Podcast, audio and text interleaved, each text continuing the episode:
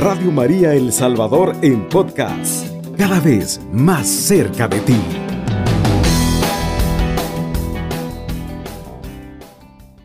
Dice la palabra de Dios en el Evangelio de Lucas capítulo 1, versículo 26 en adelante, dice lo siguiente. Al sexto mes el ángel Gabriel fue enviado por Dios a una ciudad de Galilea llamada Nazaret, a una joven virgen que estaba comprometida en matrimonio con un joven llamado José de la familia de David. La Virgen se llamaba María. Llegó el ángel hasta ella y le dijo, Alégrate llena de gracia, el Señor está contigo. María quedó muy conmovida al oír estas palabras y se preguntaba qué significaba aquel saludo. Pero el ángel le dijo, No temas María, porque has encontrado el favor de Dios Concebirás en tu seno y darás a luz un hijo al que pondrás el nombre de Jesús. Será grande y justamente será llamado Hijo del Altísimo. El Señor Dios le dará el trono de su antepasado David, gobernará por siempre al pueblo de Jacob y su reino no terminará jamás. Palabra del Señor. Gloria y honor a sí, Señor Jesús. Hermanos, en la bula Inefabilis Deus del Papa Pío IX, él declara lo siguiente. Declaramos y proclamamos y definimos que la doctrina que sostiene que la Beatísima Virgen María fue preservada inmune de toda mancha de la culpa original en el primer instante de su concepción, por singular gracia y privilegio de Dios omnipotente, en atención a los méritos de Cristo Jesús, Salvador del género humano, está revelada por Dios y debe ser, por tanto, firme y constantemente creída por todos los fieles. La Inmaculada Concepción de María es el dogma de fe que declara que por una gracia singular de Dios, María fue preservada de todo pecado desde su concepción. No podía ser de otra forma. Jesús, el Hijo de Dios, debía nacer de una mujer que no tuviera pecado, en todo sentido. No se podía visualizar a alguien inmediatamente de eso que Jesús hubiera sido, eh, no hubiera estado en un, en un ambiente que tuviera pecado original. No podríamos. Como demostraremos en esta doctrina de, de origen apostólico, y aunque el dogma fue proclamado por el Papa Pío IX el, 8 de diciembre de 1854 en su bula Inefabilis Deus, la concepción es el momento en el cual Dios crea el alma y la inunda y la infunde en la materia orgánica procedente de los padres. La concepción es ese momento en que comienza la vida humana y en ese instante Dios mismo hace que la Virgen María quede libre del pecado original. Porque como en Génesis 3 dice, ella es la mujer que dará la salvación al mundo. ¿Cómo? Por medio de su Hijo. Cuando hablamos del dogma de la Inmaculada Concepción, no nos referimos a la concepción de Jesús, quien, claro está, también fue concebido sin pecado. El dogma declara que María quedó preservada de toda carencia de gracia santificante desde que fue concebida en el vientre de su madre, Santa Ana. Es decir, que María es la llena de gracia de su concepción, lo dice el ángel. Hermanos, no hay en la Biblia ninguna forma de, esta, de, de este dicho, de este saludo, en toda la Biblia, solamente a la Virgen María. Búsquenos si quieren. Y no encontrarán un saludo igual de un ángel a una persona. Y sobre todo a un ser humano. El ángel que es completamente un ser espiritual lleno de toda, de toda virtud. Le dice la llena de gracia, el Señor está contigo. Ese está no quiere decir que solamente en ese momento estaba sino que está porque estuvo en el momento de la concepción, está en ese instante que le está dando el mensaje y estará por siempre con ella durante toda su vida aquí en, la tierra. Es decir, que María es la llena de gracia desde su concepción. En la encíclica Folgens Corona, publicada por el Papa Pío XII en 1953, para conmemorar el centenario de la definición del, dogma de la Inmaculada Concepción, argumenta lo siguiente.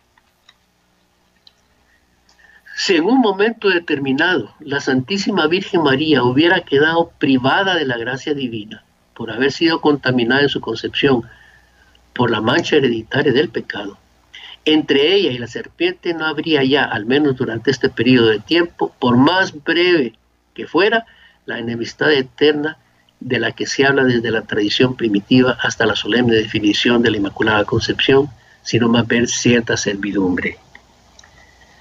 Hermanos, en definitiva, no se puede visualizar en un momento determinado que la Virgen María pudiera tener pecado original. No se puede. No se puede. Y la razón es por Cristo Jesús. Muchos hermanos dicen de que ella tiene el pecado original porque Jesús nos vino a salvar a todos. Pero en realidad Jesús salva a la Virgen María desde su, desde, su, desde su predestinación. El primer pasaje contiene la promesa de la redención en Génesis 3.15. Menciona a la madre del Redentor. Es el llamado protoevangelio, donde Dios declara la enemistad entre la serpiente y la mujer. Cristo, la semilla de la mujer, aplastará la cabeza de la serpiente ella será exaltada, dice la, en esta, a la gracia santificante que el hombre había perdido por el pecado. Solo el hecho de que María se mantuvo en estado de gracia puede explicar que continúa la enemistad entre ella y la serpiente. El protoevangelio, por tanto, contiene una promesa directa de que vendrá un redentor. Junto a él se manifestará su obra maestra, la preservación perfecta de todo pecado de su madre virginal y repito, la, preservación perfecta de todo pecado de su madre virginal. En Lucas 1.28, el ángel enviado por Dios le dice a la Santísima Virgen María, alégrate llena de gracia, el Señor está contigo. Si Dios está con ella, ¿cómo puede tener pecado? Es imposible. Es imposible. Y para aquellos que dicen que no es que es imposible esto, yo les digo lo que el ángel le dijo a María. Para Dios no hay nada imposible. La palabra, la palabra en español de la llena de gracia no hace justicia al texto griego original que es que carotimene, perdón, perdón. Y significa un singular abundancia de gracia, un estado sobrenatural del alma en unión con Dios. La Virgen María en su respuesta al ángel le dice, he aquí la esclava del Señor, hágase en mí según su palabra. Esclava. No solamente le dice, voy a hacer lo que tú me dices, le dice la esclava del Señor. Me doy completa y totalmente a ti, por siempre, no hay duda. Aceptaré tus condiciones, no importa lo que suceda. Una niña de 15 años dando esa respuesta al Padre es de admirar, es de decir, bueno, yo, ¿tú cuántos años tienes y todavía no le has dicho al Señor que es esclavo o esclava de Él? Porque temes, ¿Cree que María no tuvo temor? Claro que sí. Pero ese temor se lo ofreció a Dios en ese instante. Porque se ofreció completamente a Él. Eso es tener una completa gracia de Dios en su corazón. Nadie puede hacer eso si no, como dice la palabra, nadie puede decir que Jesús es Dios si no es acción del Espíritu Santo. Y lo mismo María no pudo haber dicho eso si no hubiera estado llena del Espíritu Santo en ese momento. Y el ángel se lo dice. El Espíritu Santo descenderá sobre ti El Altísimo te cubrirá con su sombra. Y el hijo que tendrás de él será llamado Hijo del Altísimo. Las tres personas de la Santísima Trinidad de la Virgen María, ¿cómo pueden decir de que ella no puede tener la Inmaculada Concepción? No puede ser la Inmaculada Concepción. Desde su principio. Para Dios, hermanos, no hay nada imposible y lo repito una y otra vez.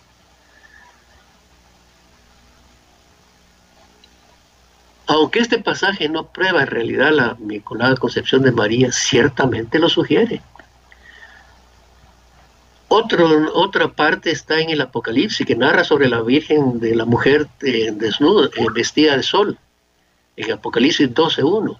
Ella representa la santidad de la iglesia, que se realiza plenamente la Santísima Virgen en virtud de una gracia singular. Ella es todo esplendor porque no hay en ella mancha alguna de pecado. Lleva el reflejo del esplendor divino y aparece como signo grandioso de la relación esponsal de Dios con su pueblo.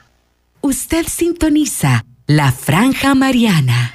Volvemos entonces, hermanos, con otra cita bíblica. En el capítulo 1 de Lucas, versículo 41 en adelante, dice lo siguiente.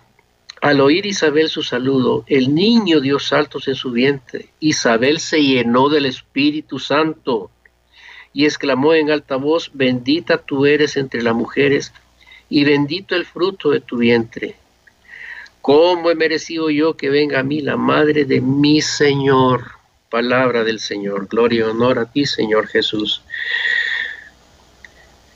¿Cómo puede decir esto una señora, la prima de la Virgen María, si no está llena del Espíritu Santo? Y le dice, bendita tú entre todas las mujeres, que es la llena de gracia no le puede no puede decir que ella está bendita si no está llena de la gracia de Dios. Y conste que le dice no solamente eso, sino que le dice bendito el fruto de tu vientre. Hermanos, disiernan las sagradas escrituras. Visualicen el término tan glorioso que le está dando Dios a la Virgen María como una de las mujeres, la única mujer predestinada a tener a su hijo. Eso no es fortuito. Desde Génesis 3 la predispone, la elige como la madre de su hijo Jesús. Y eso es consecuencia de que ella tenía que estar completa y totalmente libre de pecado por toda la eternidad. La única mujer que va a tener a su Hijo Jesús. El franciscano Juan Duns, que era, eh, era, amaba mucho a la Virgen María, al principio del siglo XIV, inspirado en algunos teólogos del siglo XII y por el mismo San Francisco, brindó la clave para superar las objeciones contra la doctrina de la Inmaculada Concepción de María. Él sostuvo que Cristo, el mediador perfecto, realizó precisamente en María el acto de mediación más excelso. Cristo la redimió preservándola del pecado original se trata de una redención aún más admirable, no por la liberación del pecado, sino por la preservación del pecado. O sea, Cristo sabe que su madre tiene que estar pura para él estar en ella y la preserva del pecado. La preserva completamente del pecado. Y Dios, desde su concepción, la hizo pura también. O sea, entre los dos hacen purísima a la Virgen María. ¿Qué más pruebas pueden tener? ¿O es que definitivamente es por, por algo que, que no entendemos y que en un momento determinado queremos hacer eh, la, la diferencia. No. Nosotros no creemos eso. Creemos que ella ha sido preservada del pecado. A Dios le convenía que su madre naciera sin mancha del pecado original. Claro que sí. A, Dios, a Jesús le convenía que su madre naciera sin ninguna mancha. Esto es lo más honroso para él.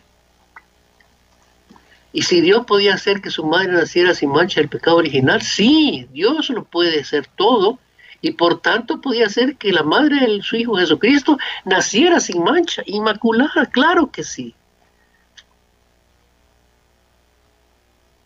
Y hay otra pregunta, ¿lo que a Dios le conviene hacer lo hace?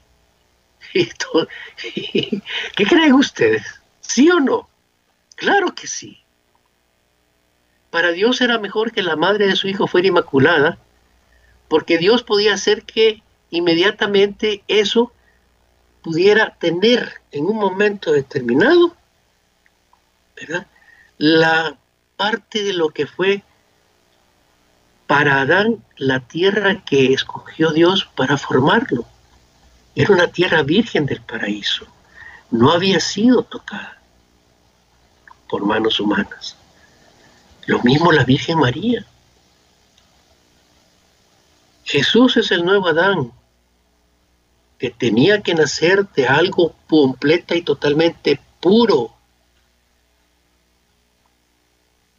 que a revés de todo lo que es inmediatamente eh, Adán, que cometió el pecado, junto con él, y por eso tenemos el pecado original, como dice en Romanos, eh, Pablo, Pedro, perdón, en Pablo en un momentito determinado, ¿qué estamos esperando para comprenderlo? Jesús es el nuevo Adán. María, en contraposición a Eva, da su sí, se vuelve humilde, se vuelve humilde, no quiere se parecerse a Dios como en un momentito terminado Eva. Recuerden, la serpiente le dice, come el fruto y te parecerás a Dios. Dice nuevamente, bien y el mal. María no. María le dice, la esclava del Señor. Se da por completo a esa misión de Dios en su vida. María tiene muchas características entre todo su amor. Entonces, ¿cuáles son los méritos de María? María es libre de pecado por los méritos de Cristo Salvador. Es por Él que ella es preservada del pecado. Ella, por ser una de nuestra raza humana, y aunque no tenía pecado, necesitaba salvación que solamente viene de Cristo. Pero ella singularmente recibe por adelantado los méritos salvíficos de Cristo. Por eso es la causa de este don el poder y la omnipotencia de Dios lo hacen realidad en la Virgen María. En ningún otro ser humano, solamente en la Virgen María. ¿Y cuál es la razón? Pues la paternidad divina, la maternidad del Hijo de Dios y la maternidad de todos nosotros también. Dios quiso prepararle un lugar puro a su Hijo donde Él se encarnara. Entonces, ¿cuáles son los frutos de esta Inmaculada Concepción? Si María fue inmune de los movimientos de la concupiscencia, pues inmediatamente hace, que todo aquello que Adán y Eva pusieron en, en posición al ser humano por siempre, en ella desaparece completamente, completamente el mal. En ella no hay mal alguno. Fíjense una de las cosas importantes. Ustedes, madres, ¿qué hubieran hecho si ven a su hijo apaleado, abofeteado, pateado? ¿Qué hubieran hecho ustedes? ¿Hubieran perdonado a aquellos que lo, habían hecho? ¿O se lo hubieran, hubieran hecho lo imposible por salvarlo? ¿Qué hace la Virgen María con Jesús? Lo ve y tiene rencor en su corazón por aquellos que lo hicieron. ¿Guardó rencor ella por ellos? ¿Se volteó en contra de ellos? ¿Qué dice las Sagradas Escrituras?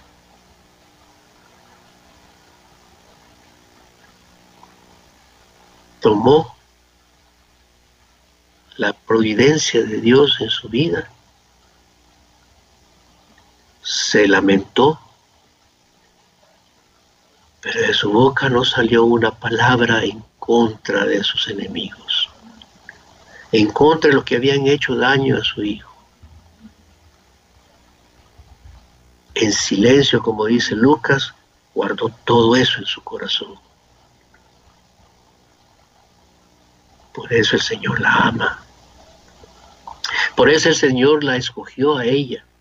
Por eso el Señor hizo de que el Espíritu Santo morara en ella por siempre.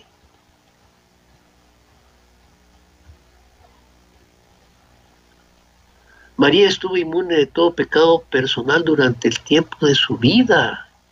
Es de la grandeza de la Virgen María, que siendo libre, nunca ofendió a Dios, nunca optó por nada que la manchara o que le hiciera perder la gracia que había recibido desde su concepción. La llena de gracia, el Señor está contigo. Hermanos, la concepción no ofusca, sino que más bien pone mejor relieve los efectos de la gracia redentora de Cristo en la naturaleza humana nos da un ejemplo de lo que afecta la presencia de Cristo en nuestras vidas, que nos hace libres. Por eso es cuando Cristo dice, yo soy la verdad, el camino y la vida, nos está diciendo que con Él podemos hacer, podemos ser, perdón, libres en todo sentido. La Virgen María es ejemplo del acto del amor de Dios en la raza humana. Contemplemos ese milagro en ella. Contemplemos esa visión en ella de Dios. Todas las virtudes y las gracias de María Santísima las recibe de Jesús. La madre de Jesús debía ser perfectamente santa de su concepción. No hay otra visión en ese sentido. Ella desde el principio recibió la gracia y la fuerza para evitar el influjo del pecado y responder con todo su ser la voluntad de Dios. Por eso es que es el enemigo no la no la quiere. La odia. Porque no pudo hacer de ella parte de lo que él quiso hacer con Adán y Eva. No puede. Y por ese eterno enemistad, como le dijo Dios a la... perdón, como le dijo Dios a la serpiente. Pondré una enemistad entre ti y la mujer, la Virgen María. Y esa enemistad está por siempre, inclusive ahora. Y recuérdense que estábamos hablando del poder del Santo Rosario. Pues ese es un punto importante. Porque ahí, en esa, en esa oración, el diablo inmediatamente se retira de donde esté. Porque esa es una parte del poder del Santo Rosario que nos ha dado la Virgen María.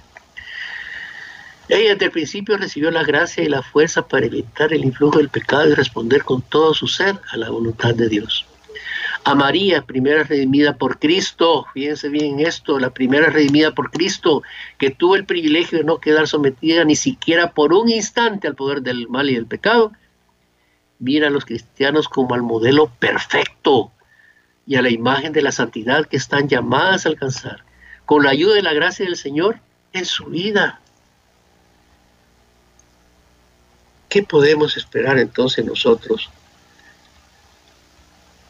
si no tenemos a la Virgen María como ejemplo?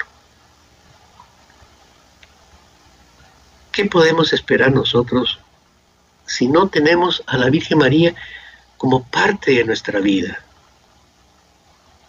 La Inmaculada Concepción de la Santísima Virgen María nos llama primero a la purificación de nuestras almas. Nos acercamos a la Natividad del Señor, ser el 24 y 25 de diciembre. ¿Cómo vamos a estar nosotros? ¿Cómo, ¿Cómo estaremos nosotros para recibir al Señor en nuestras vidas? Para que nazca en nuestros corazones. Para que Jesús resida en nosotros. ¿Cómo vamos a estar? Ella nos implica en un momento determinado lo que debemos hacer, aceptar a Dios sin tacha. Decirle a Cristo, a Jesús, he aquí mi corazón, te lo doy completamente, como hizo la Virgen María. No pongo trabas, no pongo obstáculos, aquí está mi corazón, te entrego completamente mi vida, haz de mí lo que tú quieras. ¿Se lo dirías tú?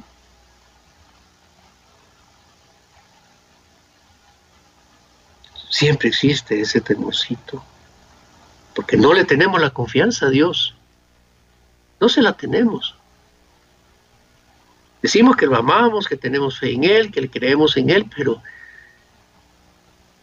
¿podemos decirle esto? Y segundo, nos llama a una consagración al corazón inmaculado de María, porque es el lugar seguro para alcanzar quién es Cristo en realidad. Aquella frase a Jesús por María tiene su razón de ser. Ella es madre de Jesús, lo conoce, sabe quién es. En un momento determinado, ella sabe quiénes somos nosotros también. Y lo que debemos inmediatamente hacer para poder tener a Cristo en nuestros corazones. Y ella es camino seguro para ser lleno del Espíritu Santo. ¿Cuántos hermanos dicen que tenemos el Espíritu Santo y no actuamos de acuerdo a ello? Usted sintoniza la franja mariana. Voy a, estamos en esta parte y voy a concluir en un momento con lo siguiente. Jesús tiene la potestad para preservar a su madre del pecado, aplicando los méritos de su redención. San Pablo declara que como consecuencia de la culpa de Adán, todos pecamos.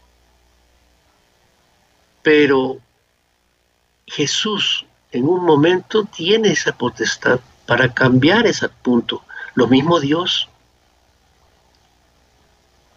El paralelismo entre Adán y Cristo se completa, con el de Eva y María. Como les decía anteriormente, la mujer tuvo un papel importante en la caída, pero también lo tiene en la redención. San Irineo presenta a María como la nueva Eva, que con su fe y obediencia contrapesa la incredulidad y la desobediencia de Eva, que es lo que les decía anteriormente. Este papel en la economía de la salvación, dicen, exige la ausencia de pecado.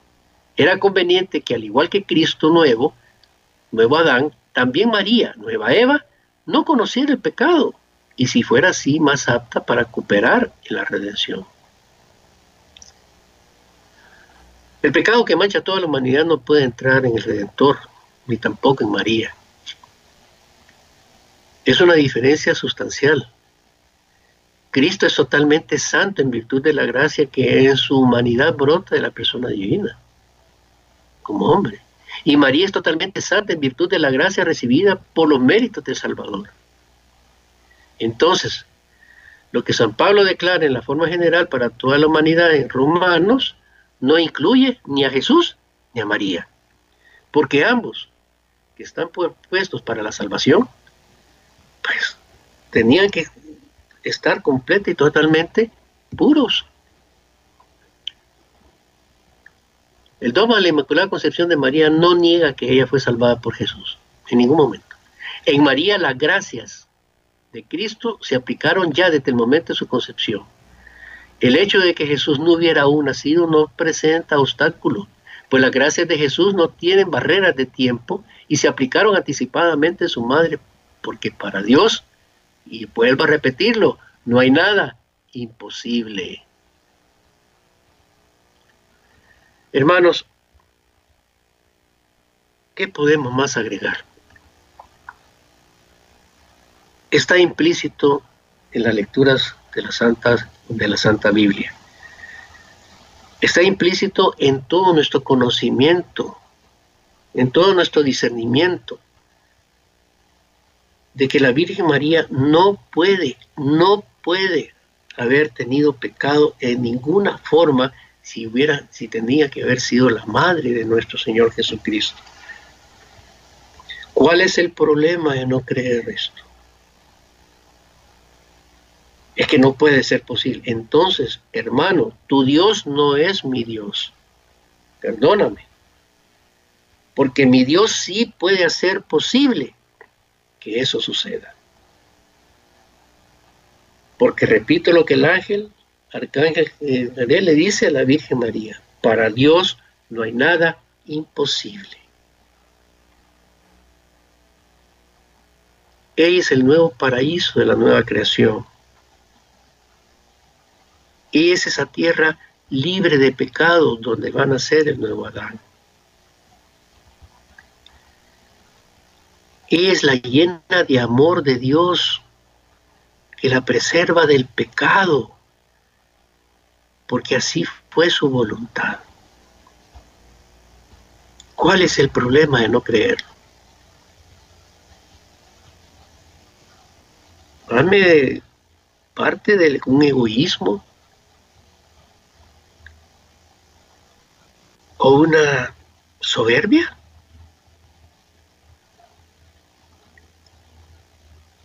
no se puede definir en un momento determinado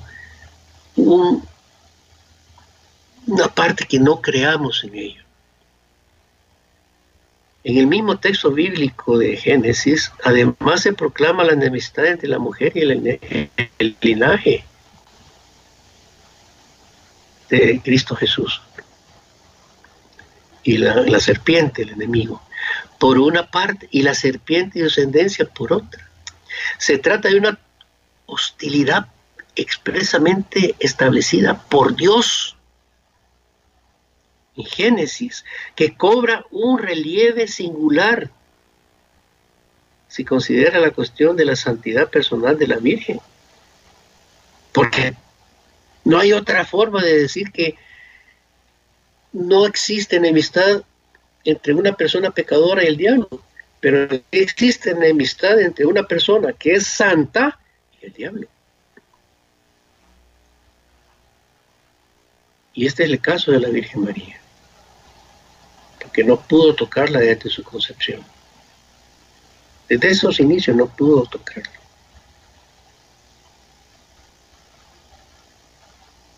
Gracias a Dios por la Virgen María. La absoluta enemistad puesta por Dios entre la mujer y el demonio, entre la Virgen María y el demonio, en María la Inmaculada Concepción, es decir, una ausencia total de pecado ya desde el inicio de su vida. Jesús obtuvo la victoria definitiva de Satanás de, ese momento la obtuvo ya. Hijo lo concedió, le concedió el poder de, resistir al pecado, al demonio, realizando así el misterio de la Inmaculada Concepción, que es el más notable efecto.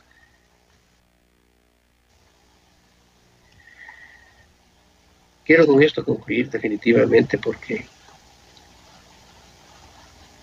extendernos más es volver a lo mismo es referir a Dios el poder que Él tiene infinito en su amor de hacer lo que Él quiera. Y si quiso que la Virgen María fuera libre de pecado original desde su concepción, pues así fue. Fue su voluntad como hemos dicho anteriormente, también la parte de la virginidad. Si Dios quiso que la Virgen María fuera virgen durante toda su vida terrena, ahí estuvo Él en su voluntad y lo hizo. Hermanos, para Dios no hay nada imposible. No hay nada imposible para Dios. Si en alguna ocasión he estado un poquito eh, no consecuente, les pido perdón, pero todavía tengo, tengo las, las partes de la gripe que hemos tenido en estos días y les pido disculpas en ese sentido. Quiero enviar un saludo a unas personas que estuvieron eh, atentas a atentas a un programa que tuvimos de Rosario, que son la señorita María Elsa y la hermanita Rosa María. Estuvieron con nosotros un día y les quiero decir el quiero decirles también que el 22 de noviembre cumplimos un año con este programa que damos alabanza y poder alabanza y a la Virgen María y que doy gracias por ello. Lamentablemente no tuvimos la visión de poder estar aquí con ustedes. Pero quiero darle las gracias a la Virgen María y a Radio María por haber dado ese punto de inflexión de poder hablar de nuestra Santísima Madre, la Virgen María. Para mí, voy a serles honesto, es un honor y eh, me lleno de, alegría y de, mucha fuerza también para hablar de ella. Ella ha sido el baluarte de, mi vida en muchas, muchas formas y me ha salvado muchas veces de muchas situaciones muy, muy, muy reales. Así que yo quiero agradecerles en, en sí a la Virgen María, con, quiero despedirme con la Virgen María, con Dios te salve Dios te salve, Reina y Madre, Madre de misericordia, vida, dulzura y esperanza nuestra. Dios te salve, a ti amamos desterrados hijos de Eva. A ti suspiramos gimiendo y llorando en este valle de lágrimas. Ea pues, Señora abogada nuestra, vuelve a nosotros esos tus ojos misericordiosos. Y después de este destierro, muéstranos a Jesús, fruto bendito de tu vientre, oh clemente, oh piadosa, oh dulce Virgen María ruega por Dios, para que seamos dignos de alcanzar las promesas y gracias de nuestro Señor Jesucristo. Así sea. Alabado sea Jesucristo. Con María por siempre sea alabado. Radio María El Salvador, 107.3 FM, 24 horas.